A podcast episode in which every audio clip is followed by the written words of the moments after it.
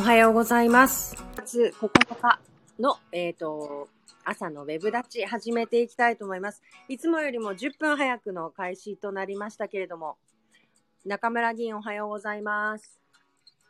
おはようございます。はい、よろしくお願いいたします。お願いします。ちょっとなんか早い、早くて、ちょ、皆そうですね、さんかなんかちょっと10分早く、あの、この後の予定が、あの、ございまして、ちょっと10分は早くの開始となってしまいましたが、よろしくお願いします。まあいいいいいいでしょう。はい、一休さんおはようございます。今日もよろしくお願いします。ということで、本日お届けいたしたいと思います話題が、えー、千々和ミゲル墓所調査プロジェクト、第4次墓所調査プロジェクトのクラウドファンディングが始まりましたという内容とですね、えっ、と、令和、え、あ、何年度でしたっけ？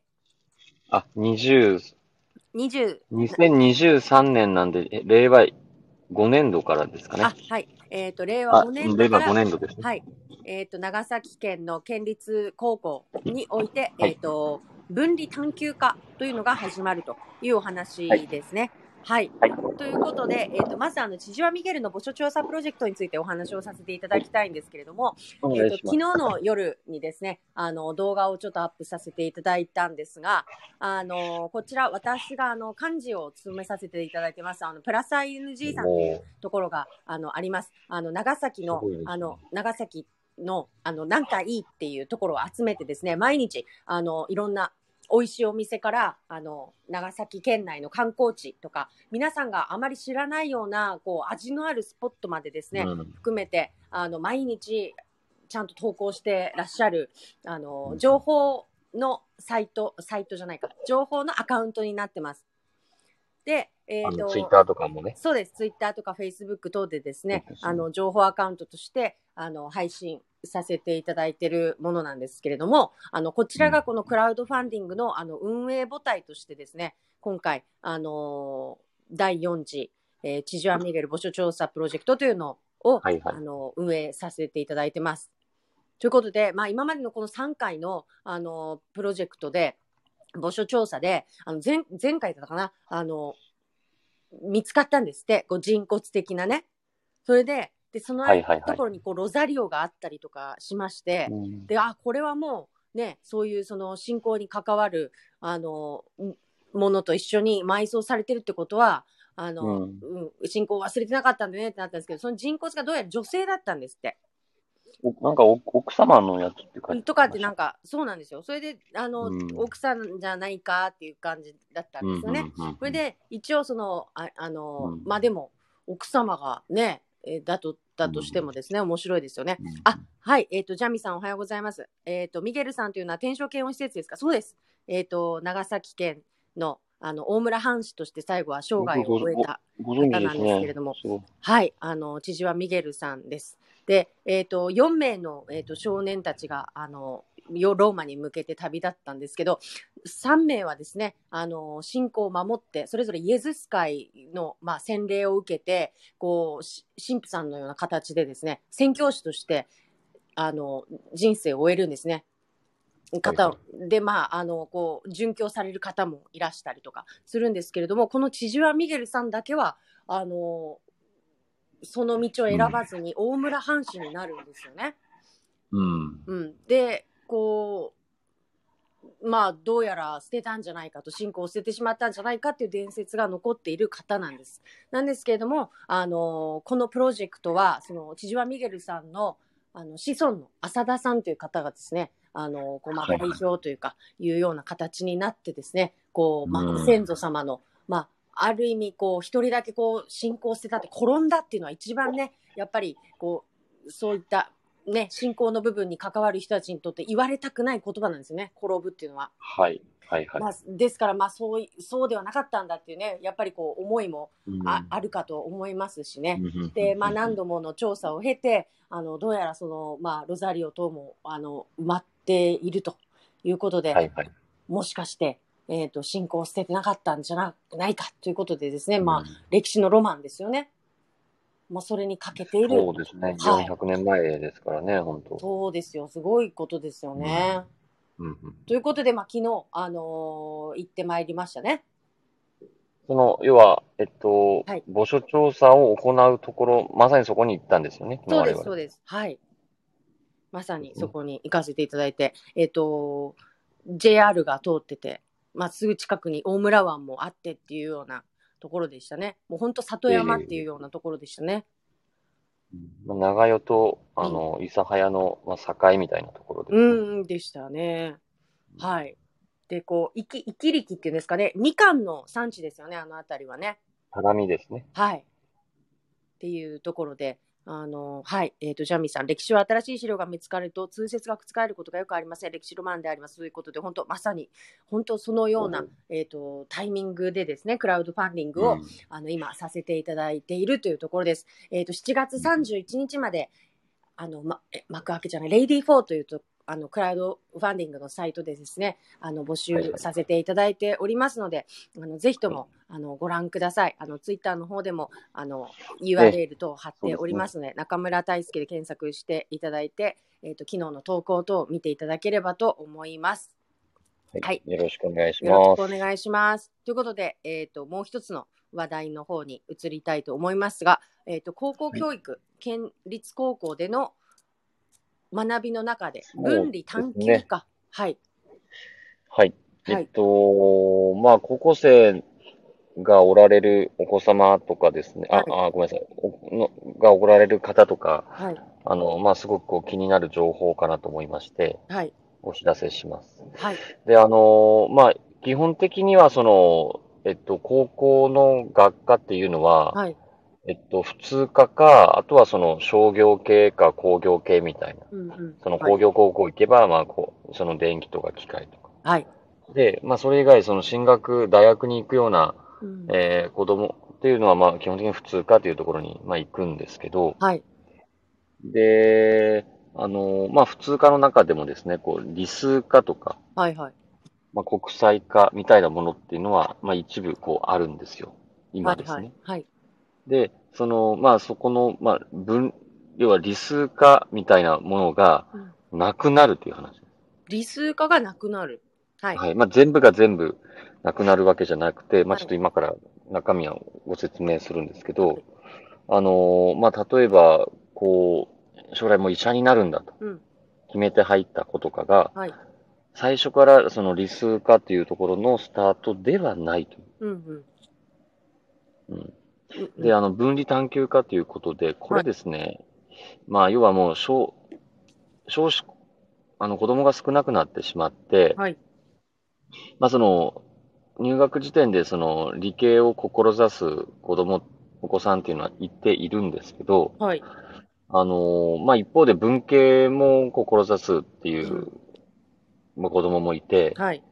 で、要は、その、まあ、高校の中でも、こうはい特に、うん。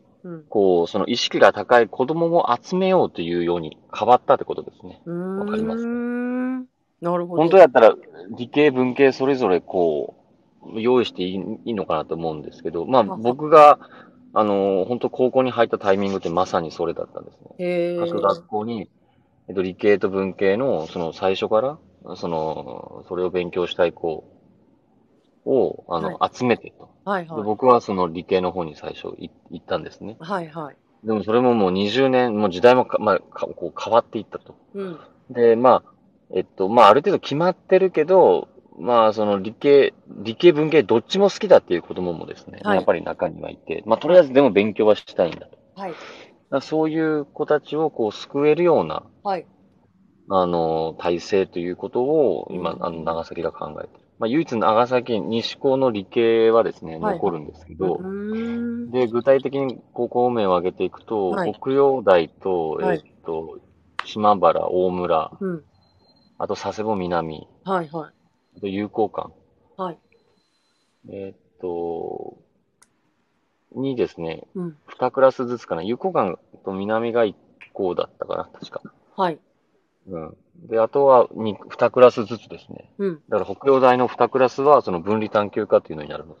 うーん。ううん。なるほど。はい。えー、まああの、その子供、今の中学生とかは本当、まさにこう自分に関わるようなはいはい。話なので、うーん。ただ、い意図としては、はいその、これ結構その、話持って県が持ってきたときにですね、いやー、これ待ってと。うん。その、最初から、例えばもう、自分は工学部に行くんだ、医学部に行くんだって思って、うん北洋大に行く子供たちって、うん。こうマイナスじゃないのっていうふうに、まあ、最初こう聞いたんですよね。もともと理、数科っていうのがあったんで。うんうんでもなんか、どうもそういう趣旨としては、うん。うん。その、その子たちの可能性も活かすし、はい。よりこう、進学に特化した、そその分離探究なんて、まあ、はっきり言って、普通科と同じっちゃ同じなんですけど、うんうん、まあ、多少ちょっと専門性高いなんか授業を1年生からするらしいんですが、うん。あの、まあ、特に、その、進学で、あの、意識が高い子たちをそこにこう、集めて、文系理系。で、はい子供たちを育てるというような、うんで2年生の時から分離に分かれるということに、こうなるみたいですね。なるほど。まあ、あの、私が高校生の時から北海道はそうなんですけどね。そうだ。あのまあ、に分離探究家みたいない感や、じだった。分離探究じゃなくまあ、普通科、普通科ですよね。要するに1年生の時は普通に基礎的なところを学んで、で、まあ、2年生になる時に、まあ、理系文系に分かれると。うん。まあ、それが今の普通科なんですよ、そうそうですよね。それが分離探究になることの、なんか、意味がよくわからないですよね。んまあ普通科でいいのかなみたいな。まあ、普通、あ、で、多分ね、そうそう私、ここにあるのは何かっていうと、多分 IB 教育だと思うんですよ。あの、えっ、と、安倍さんの時にですね、あの、インターナショナルバカレロや教育あーまあ、ちょ、ちょっとそういう話ではない、あない、ないの高校3んですよね。年生に全部の、はいはいはい。全部の学校の高校3年生にそれをあの普及させていくっていうような流れを作ろうとしたんですよ。で結構なが、うんあの全国的に数の学校がそれを採用したんですよね、うん私立だけじゃなくて。で多分まあまあこういう、そ、そ、そういうところではな、ない。あ今回はインターナショナルバカロね。レアっていうのがまさにその分離探究というか例えばそのじゃあ今から国語の時間ですとか数学の時間ですっていうような授業の仕方をまずしないんですよ。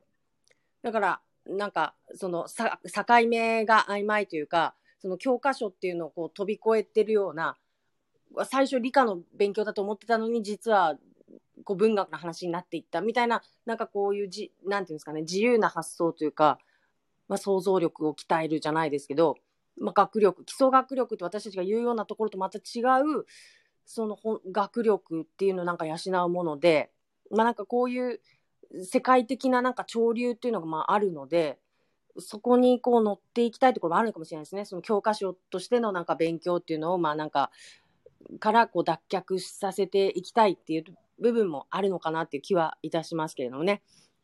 えっ、と、一休さんから分離探究科がいわゆる普通科の優秀クラスみたいにならないといいなと。すべての教科がよくできるのではなく、うん一つの教科にとんでもなく秀でていることがわかるどんどんわかります入ってほしいと。すごいわかります。あのですね、はいおそらく今時点では、えっと、ただ成績がいい子たちが行くような感じですね。うーんだから、まあ、んそうはならないように、まあ、山中さんがさっき言われたよところも、要は、その、多分今後の入試制度自体が変わっていくと思います。その偏差値だけじゃなくて。そうなん。だから、まあ、そ要はそういったところにも対応できるような、えーそその学習っていう、まあ、多分東高とか、これこの間、うんあのー文教構成委員会でその辺確認したんですけど、特に例えば長崎東とかは、はい。今なんかその、そういった取り組み、だからその国際化っていうのもですね、ちょっと私も結果っていうところでは、ちょっとまだなんともあれなんですけど、まあはい。東高とかは、よりなんかこう、そういう新しい入試改革、入試制度に、うん。入試制度っていうか、入試に追いつくような感じがしますね。まあ分離探究科もおそらく多分そういうところはね、狙ってるんでしょうけど、まあ、ただその、もう本当に、まあ今回は子供が少なくなってきて、まさにその文、文系、理系それぞれで突き抜けてるような子供たちだけをうん選ぼうとしたらちょっとその、なんていうのか、少ない。うんその子たちの数が少ないから、結局文系、理系のとんがった子を一緒に集めるみたいうんな。なんかそんな感じですね。なるほどですね。なんかうん私、ちょっとうんぼ僕のり、僕もやっぱり文系理系最初から分けた方がいいと思うし、自分の時はそうだったんで、まあちょっとそこは残念だなっていうところは感じますけれど、まあちょっとね、子供たちも少ないので、まあ学校運営上ね、ちょっと今このやり方をちょっと、えっ、と、成功させるためにね、ちょっと私もちょっと知恵出していきたいなと思ってます。あ、はい。えっ、と、私たちのが、あの、受験の頃に本当の意味での学力っていうのを測ってた大学って、あの、ICU っていう、あの、国際キリスト教大学しかないって言われてたんですよね。で、あそこは多分そのもう受験勉強やってる人では入れないんですよ。本当の学力を見られるから。で、私はちょっとそれの具体的なところがよくわからないんですけど、あの、きっと、その今の去年とか一昨年ぐらいから変わりましたよね。その、あの、去年か。あの、センター試験みたいなのが、あの、こう変わっていって、こう受験の、あの、形が変わっていってるっていうのは、きっとそっちに寄ってっていて、その本当に思考するっていう力とか、そのなんか暗記とかではなくて、その思考する力っていうのは見られているんだ想像力であったりとか、本当の学力、本当の人間力じゃないですけど、なんか学力っていうのが、あの、測られていくように、なんかシフトチェンジしていってるんだなと。で、そこに追いつこうとしてるなんか一つの取り組みなんでしょうね、きっとね。その、この、えっ、ー、と、分離探究化っていうのは。そうなんだろうなっていう。まあね、本当はそういう高尚なところまでいきたいんですけど、うんいや、まだね、ちょっとそこまでは、私は行ってないっていうか、そこ、まあ、うん、目指すところは、そういったところをね、目指さないといけないんですけど、うんうん、まあ、必ずしもそうそうじゃないのかなと気は、今はね、ちょっとしてますけどね。まあ、きっとその、受験が変わったっていうところに対応してのなんか一つのあれなのかもしれないなって気はしますね。なんか、うん、そんな、きっと受験に対応できないんでしょ、今の、ああれだけじゃ、勉強だけじゃ。かなり大幅に変わったんですって。私もちょっと具体的にどこがどうとかっていうのがわからないんですけど、だからこれからの子供たちってそういう意味では本当の学力、思考力が試されるからいい,、世界ですよね。そこはね、うん、まあ普通科にいてもね、それはもう当然やるべきだし、うんうん。うん。っていうのはね、当然、あの、あるので、まあね、やっぱり長崎、井の中の河ね、あの、うん、私も外出て、やっぱりそれすごく感じるし、ね、やっぱりその外のね、なんかそういったところにこう遅れないようにしたいですよね。あの、本当学校の、高校の先生は、長崎の先生すごい真面目で、しっかりと教えておられるんで、ね、そこを本当なんか、しっかりとサポートしていきたいと思ってます。なんか差も出ないようにしたいのかもしれないですね。その学校名聞いたときに、その例えば西高とかね、言われるようなところじゃなくて、北洋大だったりとかっていう名前が聞けたので、その今あるその学校間の差みたいなのがちょっと薄らいでいって、優秀な子がこう分散されるような状況をも作りたいのかもしれないのかもしれないですよね。ちょっとわからないですけど。うん。一箇所、うん、集中しちゃう状況が今出来上がってるとかなって気がするんでね。うん。うん、まあ全然いいと思うんですけどね。そのどっちかが得意って。うん、結局大学入試でもね、例えば文系の人たちは算数、数学しないし。あ、まあ私立だったらですよ。うん、私立がね。だからそうそういうの、でもそ、ね、そう、いいと思うんですよ。だから文系に強い、うん、理系に強いでね。まあ両方ともできるのが、それはいいんですけどね。うん。まあまあ、はいはい。はい、というようなお話でした。ということで、まあ、ここの話に関しては、まあ、引き続き、えっ、ー、と、中村県議も、はい、はい、あの、取り組んでいってくださるということですので、うん、えっ、ー、と、はい、あの、無、無意味なものにならないようにね、あの、圧力をかけながら、あの、進めていってもらいたいと思います。はいですね。そうですね。しっかりここは、あの、意見言っていきたいと思います。うん、パフォーマンスで終わらないようにっていうところですよね。うん、パフォーマンスっていうか、そうですね。まあ、本当県が、まあね、皆さんの意見が届くように、またね、うん、したいと思うし、そこは本当、あの、まあ、県もね、その、そこはもうプロなんで、はい。県の教育、あの、まあ、時代の流れも掴んでるでしょうから、まあ、その辺しっかりと確認しながら行きたいと思います。はい。えー、にゃおさん、ふむふむ、やばい、にゃご全然分かってない。普通科の経験ないからかなって 言われてますけど、いや、多分もうこれ、普通科の経験あろうがよくわからないですよね、なんか。あのー、結局、意味するところまだ。うん。多分ちょっと難しいと思いますね。うんうん。うん、同じだが、同じですよ。そうそうそうですよね。普通科、要は普通科ってことで。薄まるんですよね、ね薄まる。うん、そうですね。ちょっと普通科と何が違うのかっていうところがちょっと分かりにくいというか、そのね、優秀な子を集めるっていうところのなんか、うん、微妙なところではあるんですけどもね。っていうような話ですので、皆さんあんま分かってないと思いますので、安心してください。あ、カズさんおはようございます。すいません。えっ、ー、と、まあちょっと終わりかけの、えっ、ー、と、配信の終わりかけなんですけれども、はい。ということで、えっ、ー、と、今日の話題が、えっ、ー、と、千々石ミゲルの墓所調査プロジェクトのクラウドファンディングが始まりましたということで、お知らせをさせていただきました。はい、あ、文章にしてほしい感じです。ノートでお願いしますということです。はい、時間が、時間見つけて頑張るよ。はい、時間を見つけて頑張ります。確かにちゃんと理解したいということですよね。はい。ね、ちょっとわかりにくいですもんね。はい。ということで、はい。それと、今、あの、お話しさせていただきました、えー、2年後ぐらいからですか？えっ、ー、と、県立高校2年後の、はい、2年後の、えっ、ー、と、その1年生からですね。はい。2年後の1年生から県立高校で、えっ、と、分離探究科という新しい科が新設されていきますという、うん、まあ、全校ではないんですよね。はい。一部ですね。5校、あの、県内の5つの普通科があるところで、はい。ですね。はい。で、取り組みが始まりますというお話をさせていただきました。はい。はい。ということで、今日もだいぶ天気がいい日、はい、一日になりそうですので、皆さん熱中症に気をつけてください。水分たくさんとってください。ということで、今日もお聞きいただきありがとうございました。はい、ありがとうございました。また明日もよろしくお願いします。お願いします。失礼いたします。失礼いたします。